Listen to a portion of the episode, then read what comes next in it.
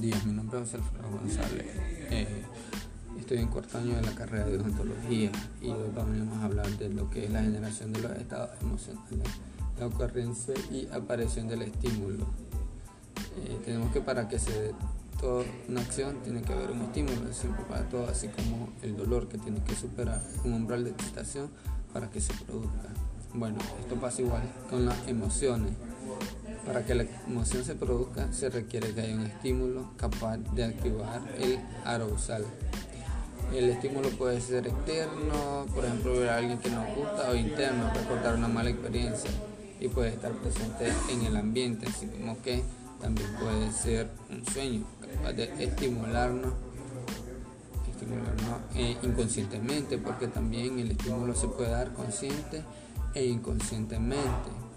La puerta de entrada tenemos que va a ser obviamente el cerebro que es el que controla todas las emociones, precisamente lo que es el sistema límbico o la amígdala.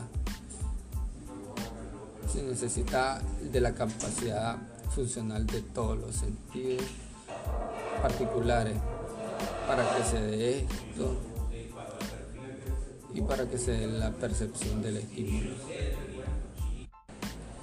Buenos días, mi nombre es Félix Dormus Brooks y yo les seguiré hablando sobre la percepción del estímulo. Ya sabemos que esta se considera la puerta de entrada al sistema cognitivo de un estímulo determinado bajo la percepción de este mismo. Para esto necesitamos una capacidad funcional, ya sea de nuestros sentidos, como el tacto, el olfato, la visión. Y también necesitamos los conocimientos previos que hemos vivido en nuestra vida, pues como cuentos, hazañas o cosas que nos han contado.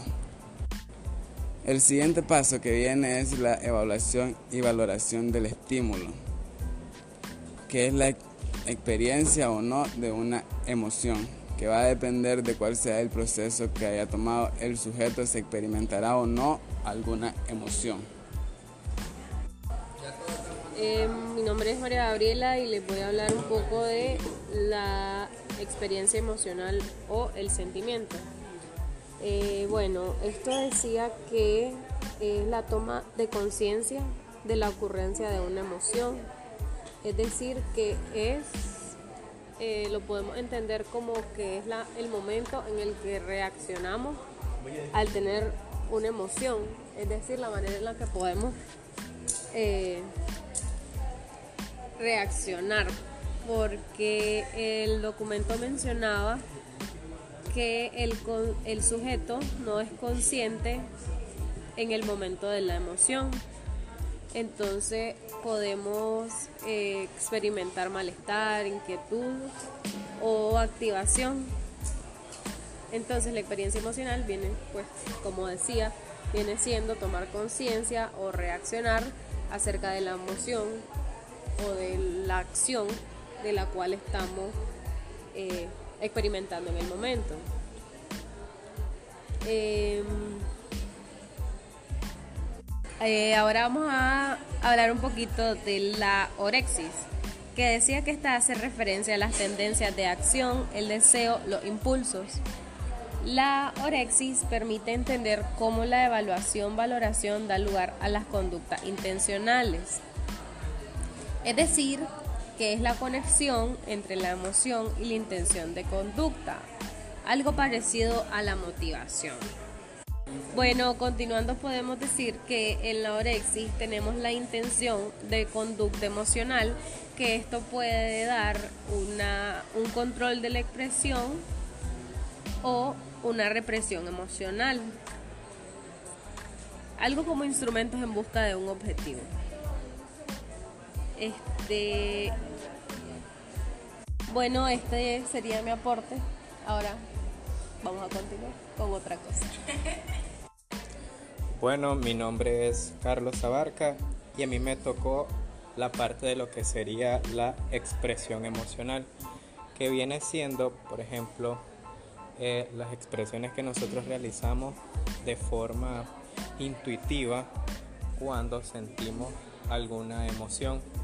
Esta dice que la gran probabilidad o la posibilidad es de que sea de forma instantánea, o sea que nosotros no tenemos ni tiempo de pensar eh, cuando sentimos la emoción y ya nuestra cara está reflejando algo hacia, hacia el exterior, lo cual está muy ligado a la experiencia emocional, porque recalca que si nosotros ya sabemos, eh, ya hemos tenido experiencia con esa misma emoción, ya tenemos, por ejemplo, eh, como una cara determinada o una expresión determinada a lo que vamos a reflejar. Acá también encontramos la parte de lo que sería la represión emocional. ¿Qué sería la represión? Sería todo lo que nosotros logramos realizar para bloquear esa expresión. Por decir, nosotros sentimos enojo, entonces vendríamos a tener una expresión de enojo hacia, hacia nuestro exterior. Pero si nosotros identificamos el enojo para que las demás personas no se den cuenta, nosotros bloqueamos eso y tratamos de no exteriorizarlo. Esa sería la parte de lo que sería la expresión emocional. Bueno, mi nombre es Minor Enol Glosa Alemán, curso el cuarto año de la carrera de odontología con carnet 15-036-38-0. Bueno, yo voy a hablar acerca de una conclusión, una pequeña conclusión acerca de lo que es la generación de las emociones o la generación de estados emocionales. Vamos a tener que para que se pueda generar una emoción va a requerirse un proceso para esto, iniciando generalmente con la ocurrencia o aparición de un estímulo. Esto va a ser el desencadenante para que todo el resto del proceso se complete, para generar una emoción específica, ya sea de felicidad, o es su contrario, que podría ser una manera agresiva de responder hacia un estímulo. Primero que todo vamos a tener que la ocurrencia o aparición del estímulo, que va a ser el primer paso. Luego de esto vamos a percibir el estímulo, o sea, la percepción de lo que estamos observando, estamos sintiendo, estamos recordando del estímulo que inició eh, el proceso. Luego de percibir el estímulo, pues vamos a tener la evaluación o valoración del mismo. ¿Para qué? Pues para evaluar, nuestro cerebro lo que hace es evaluar y valorar de qué manera va a reaccionar a dicho estímulo. Luego de haber nosotros evaluado con nuestro cerebro, pues se va a presentar lo que es la experiencia emocional. O sea, lo vamos a relacionar este estímulo con alguna experiencia que nosotros hayamos tenido en el pasado y esto nos va a llevar a dicha, a la manera que nosotros vamos a expresar dicho estímulo. Y pues ahí caemos al siguiente punto que sería la expresión emocional, que bueno, esto va a ocurrir de diferentes maneras.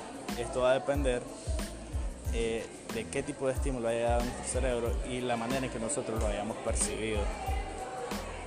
Y bueno, luego de todo este proceso, el proceso final va a ser la conducta emocional, que va a ser en sí la manera eh, motora de cómo nosotros vamos a reaccionar a dicho estímulo y así la otra persona va a reaccionar de diferente manera dependiéndose de nuestra reacción a dicho estímulo.